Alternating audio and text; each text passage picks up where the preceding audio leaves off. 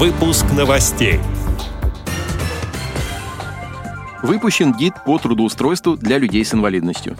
Костромская региональная организация ВОЗ развивает взаимодействие с прокуратурой Костромской области. Теперь об этом подробнее. В студии Антон Агишев. Здравствуйте. Здравствуйте. В рамках совместной деятельности Костромской региональной организации ВОЗ с прокуратурой Костромской области по обеспечению прав инвалидов по зрению недавно был организован выездной прием членов ВОЗ представителями прокуратуры. Прием проводили заместитель прокурора Костромской области Павел Матанцев и заместитель прокурора города Костромы Вадим Алчинов. За два часа приема со своими проблемами и вопросами к ним обратились семь инвалидов по зрению, членов Костромской РО ВОЗ. Еще два человека из местных организаций ВОЗ Костромской области через видеосвязь смогли задать свои вопросы вопросы и оформить заявление в режиме онлайн. Один из них озвучил проблему несвоевременного обеспечения его ребенка-инвалида путевкой на санаторно-курортное лечение, а другой обратился к представителям прокуратуры с вопросом несвоевременного перечисления средств на содержание и ветеринарное обслуживание собаки-проводника.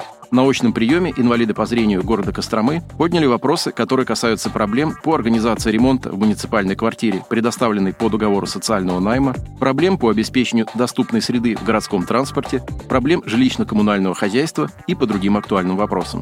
Все заявления от членов ВОЗ были оформлены в установленном порядке. Представители прокуратуры заверили заявителей, что по всем фактам будет проведена тщательная проверка, и в течение месяца будут направлены официальные ответы по всем заявлениям. Специалисты программы поддержки людей с нарушением зрения «Особый взгляд» благотворительного фонда «Искусство, наука и спорт» поучаствовали в подготовке гида по адаптации к работе людей с инвалидностью. Навигатор, который поможет трудоустроиться соискателям с ограниченными возможностями здоровья, запустил инклюзивный проект Everland. В гид включены истории девяти профессионалов с разными видами инвалидности. О своем карьерном пути рассказали люди с нарушением слуха, нарушением зрения, ампутацией рук и другими особенностями здоровья. В частности, подробностями выбора своего пути и адаптации на работе поделились незрячий куратор волонтерских проектов Дана Дрожжина и специалист по программированию с нарушением зрения Евгений Некрасов. В гид вошли также подробные рекомендации реабилитологов, кадровых специалистов, психологов и юристов для тех, кто хочет найти подходящую работу и интегрироваться в команду.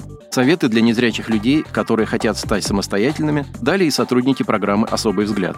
Так, тифлопедагог Марта Любимова рассказала, как научиться ориентироваться на улице и в офисе, что нужно знать для безопасного перехода через перекресток. Руководитель программы «Особый взгляд» Ксения Дмитриева поделилась информацией о том, какие профессии доступны для незрячих людей и как лучше презентовать себя на собеседовании.